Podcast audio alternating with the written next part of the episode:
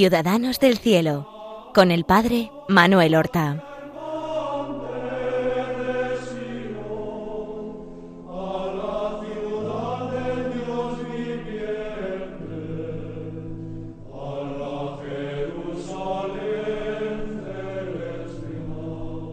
Muy buenos días, queridos oyentes.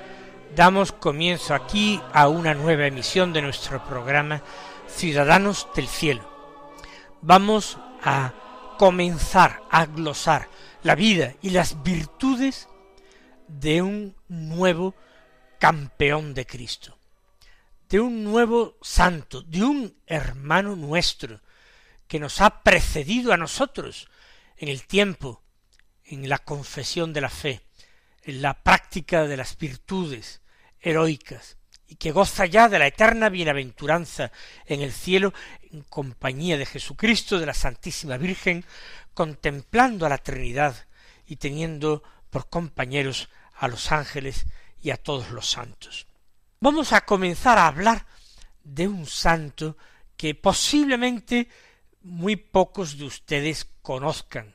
Y sin embargo les digo que él conoció y trató personalmente a santos padres de la Iglesia y doctores, como San Ambrosio de Milán, como San Agustín, quizá no en persona, pero sí epistolarmente a San Jerónimo. Conoció personalmente a San Martín de Tours. Fue extraordinariamente conocido y apreciado en su época, y muchos lo tuvieron por un santo viviente. Pero hoy día, si lo nombramos, como digo, pocos habrá que sepan de quién estoy hablando. Se trata de San Paulino de Nola, un santo de la antigüedad, un santo que vivió ya en el declive del imperio romano. Paulino del Nola nació seguramente en Burdeos, y si no fue en Burdeos, fue en alguna ciudad, en alguna aldea, mejor dicho, cercana a Burdeos. Algunos hablan de una llamada Ebromash, y nació en torno al año tres. Su padre se llamaba Poncio Paulino y era de la ilustrísima familia de los Anicios, una familia romana ilustre y muy rica. El padre había sido enviado como prefecto del pretorio a las Galias.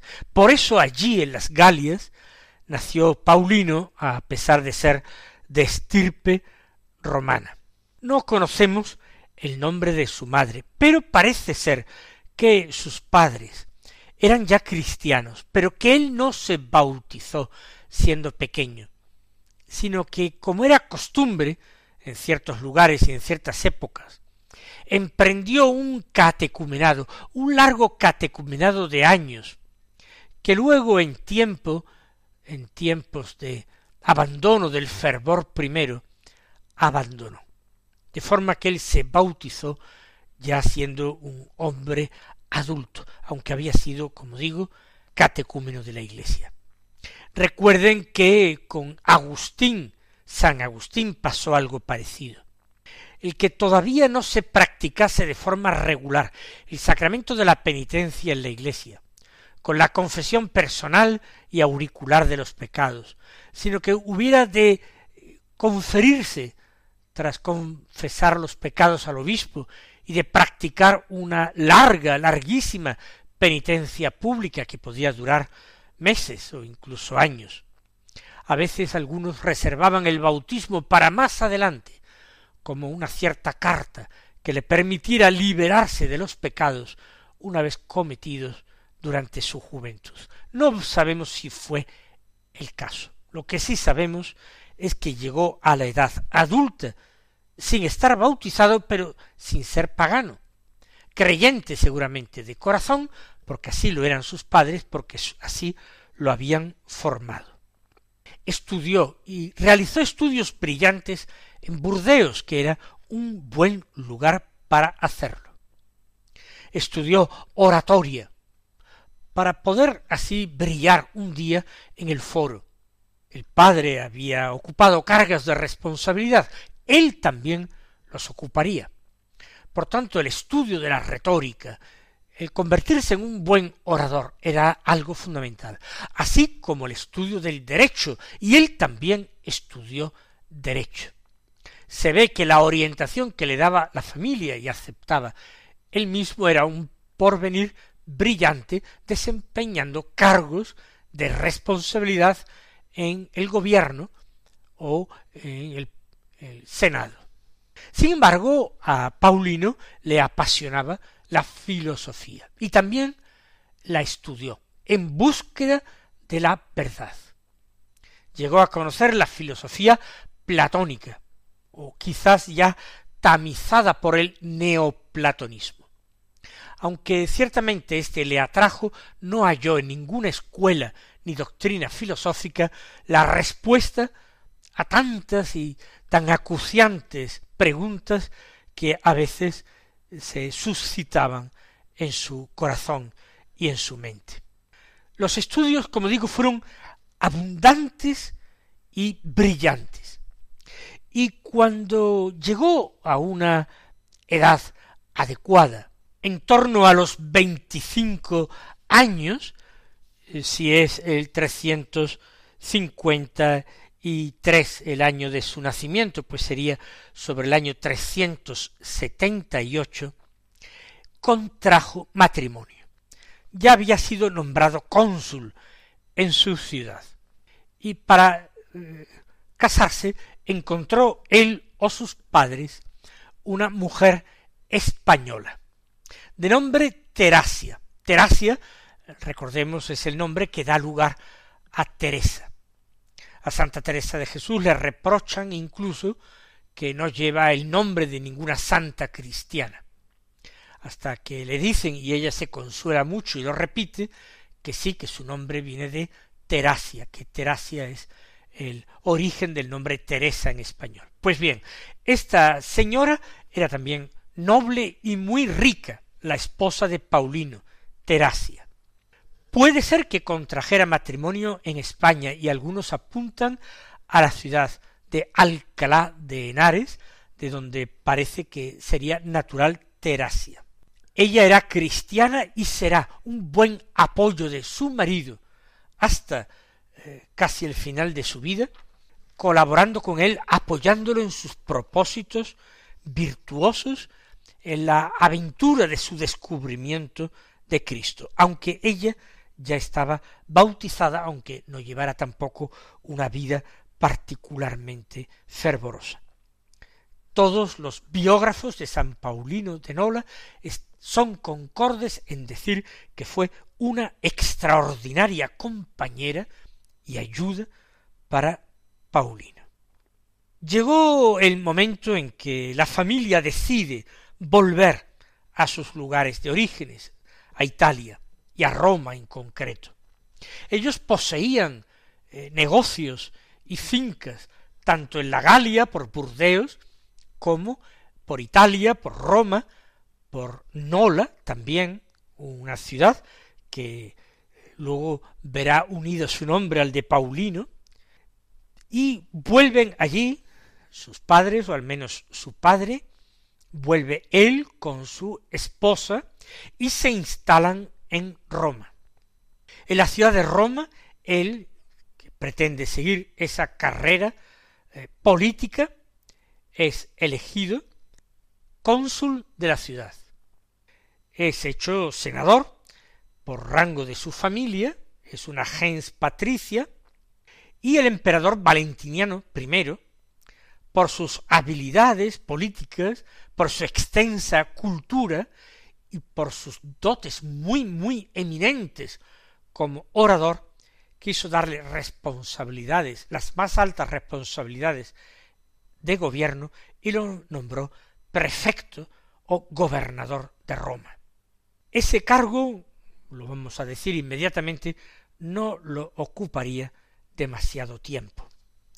¿Por qué? Porque las exigencias de las familias son grandes, el gran patrimonio que hay que mantener y acrecentar, y distribuido en tantas explotaciones. Tenían explotaciones agrícolas, como he dicho, en, en Francia, en Italia, y posiblemente a través del matrimonio, eh, Teracia las aportó en España, tendrían explotaciones mineras, es una familia muy, muy acomodada, pues exigen que él, porque el padre ya tenía una edad más avanzada, tenga que emprender viajes y tenga que abandonar el cargo de prefecto de la urbe. Y se va a pasar unos quince años en compañía de su esposa, eso sí, viajando por Italia, Francia y España. Viajes que van a ser viajes de negocios. Y estos viajes que a algunas personas más bien les descentran en su vida, les hacen perder eh, su fe, su fervor, van a surtir un efecto contrario en Paulino de Nola. Los personajes que él va a llegar a encontrar, con los que se van a llegar a relacionar, su cultura y sobre todo su deseo de saber, su extraordinaria sensibilidad que le convierte en un gran y apreciado poeta. Todo esto le va a llevar a acercarse cada vez más a la figura de Jesucristo, a redescubrirla, si es que podríamos decir así. Va a suponer para él una primera conversión al cristianismo. Ojo, no será la única. Y su mujer, Teracia, siempre a su lado, apoyándole, contribuyendo desde su propia fe a asegurar y asegurar los pasos de Paulino. Como era muy normal, sus pasos terminaron de llevarlo hasta Burdeos, la ciudad en que había nacido, se había criado, había estudiado. Y allí en Burdeos se encuentra con un obispo un obispo santo y un obispo eh, insistente y convincente. Se trataba del obispo San Delfín de Burdeos, obispo de Burdeos. Y allí en Burdeos, en el año 389, contando probablemente ya con treinta y seis años de edad, recibe el bautismo. ¿Cómo es que tardó tanto en decidirse? No conocemos la historia de la gracia en su alma, pero para él convertirse, recibir el bautismo, no fue una ceremonia más, no fue dar su nombre para que lo apuntaran en el libro de registros de bautismo, de ninguna manera. Todo esto lo tuvo que hablar con Teracia muy detenidamente. Una vez recibido el bautismo, él decide emprender una vida de perfección. Ojo, no separándose de su mujer, Teracia, sino en unión con ella, que también en esto le apoyaba y quería compartir sus planes. Para este cambio de vida no es posible quedarse en Burdeos, donde era tan conocido, donde había sido eh, cónsul, senador, él tiene que retirarse de allí.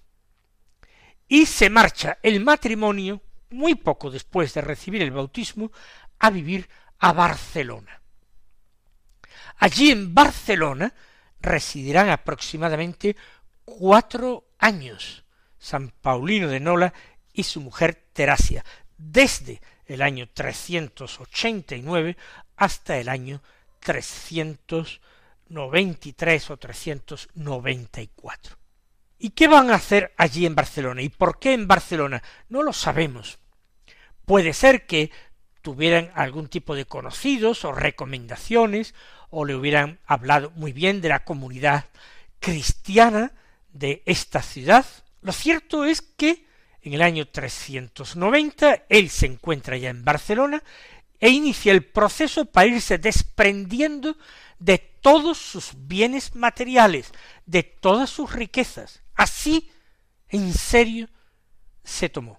Ir dejando fincas, negocios, siervos, esclavos, en favor de los pobres, seguramente algunos hermanos que tenía, dejó algunas otras cosas, y fue un proceso largo de desprendimiento progresivo.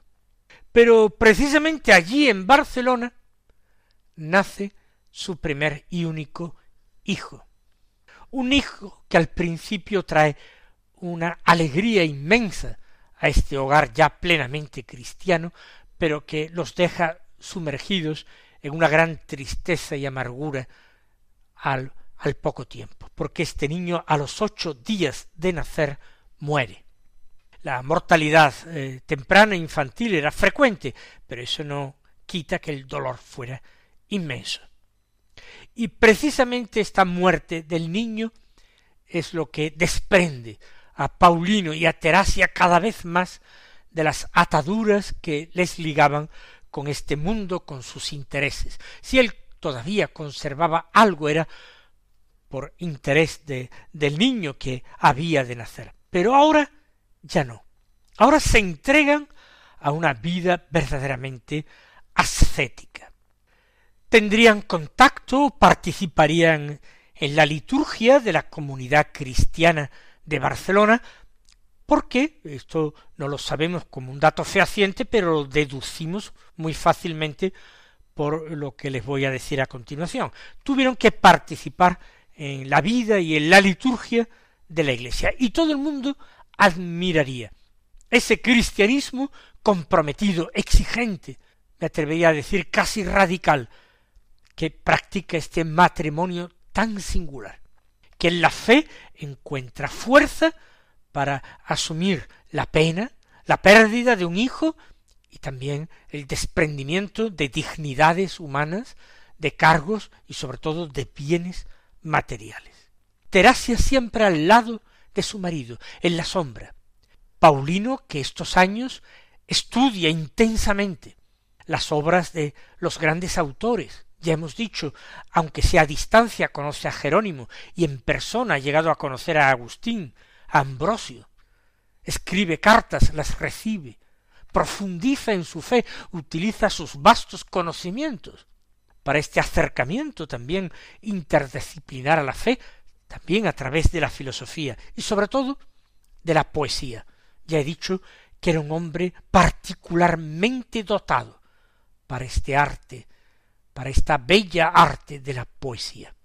Y conservamos escritos suyos, poesías suyas. Transcurre de esta manera cuatro años en la vida de estos santos esposos. Desde los treinta y seis hasta los cuarenta años aproximadamente de la vida de San Paulino de Nola. Y los fieles cristianos de la comunidad, por eso digo que le conocían y le conocían bien y le trataban, piden insistentemente al obispo de Barcelona que ordene sacerdote, presbítero, a Paulino. Creen que sería un hombre muy válido, muy eficaz, por sus grandes conocimientos, su extraordinaria cultura, su brillantísima oratoria. Es una persona muy válida para el pastoreo de la comunidad cristiana. Paulino quizás no lo había pensado nunca, o si se lo había planteado, nunca lo había pedido, pero acepta esta consagración, acepta esta ordenación. Y, como hemos dicho, en el 393 se ordena sacerdote con una condición, de que no le obliguen a quedar incardinado en la diócesis él seguramente ya abrigaba otros proyectos, o quizás la gran popularidad que había alcanzado en Barcelona le inducen a una fuga mundi más perfecta, que pasa por hacer lo mismo que había hecho cuatro años antes. Cuatro años antes había abandonado Burdeos, una gran ciudad y una gran comunidad cristiana, donde él era bien conocido, ahora quiere abandonar esta comunidad de referencia en su vida, donde ha sido incluso ordenado sacerdote, para no ser quizás demasiado apreciado, estimado y alabado allí. Quizás en los halagos y alabanzas y en el exceso de, cariño, aprecio, él detecta un peligro. Por eso digo, en el 393, poco después de ordenarse sacerdote, se marcha de Barcelona para dirigirse a dónde? De nuevo a Italia. En principio él no piensa dirigirse a Roma. Había sido prefecto de la ciudad, personaje archiconocido. Pero la familia conservaba todavía alguna propiedad, no sabemos grande o pequeña quizás, en la ciudad de Nola, en la región de la Campania de Italia. Y allí es donde él encamina sus pasos con su mujer, pretendiendo llevar una vida muy retirada, dedicada a la virtud, al estudio, a la poesía, a escribir. Además, en Nola se veneraba el sepulcro de un mártir, al que muchos cristianos, incluso de otros lugares, peregrinaban y pedían su intercesión y obraban milagros. San Félix mártir. Él tiene devoción a San Félix, le llama mucho la atención este hacer bien a los cristianos después de su muerte temporal de San Félix, y quiere vivir cerca de su sepulcro. Pero antes de llegar a la campaña, ellos pasan por Milán. Paulino conoce escritos de Ambrosio y desearía conocerle en persona. Por eso encaminan sus pasos en primer lugar a Milán. Ambrosio lo presenta al clero de su diócesis. Lo pone como ejemplo de vida virtuosa, de vida sabia. Quiere que Paulino le dirija la palabra a sus sacerdotes y los edifique y los enseñe, y pretende que Paulino se quede en Milán como presbítero, como sacerdote de su clero, de su presbiterio, con la idea de irlo preparando y que un día Paulino, que es más joven que Ambrosio, pueda ser su sucesor al frente de la diócesis de Milán. Pero Paulino tiene ya sus ideas, su proyecto de vida, quizás tema precisamente lo mismo que Ambrosio anhela, una vida con dignidades y con alabanzas, y por eso termina marchando de Milán, dirigiendo sus pasos a Nola en compañía de Terasia. En la próxima semana continuaremos la historia de San Paulino y contaremos también algunas bonitas historias que reflejan la virtud tan grande que él practicó. Hasta entonces recibid la bendición del Señor.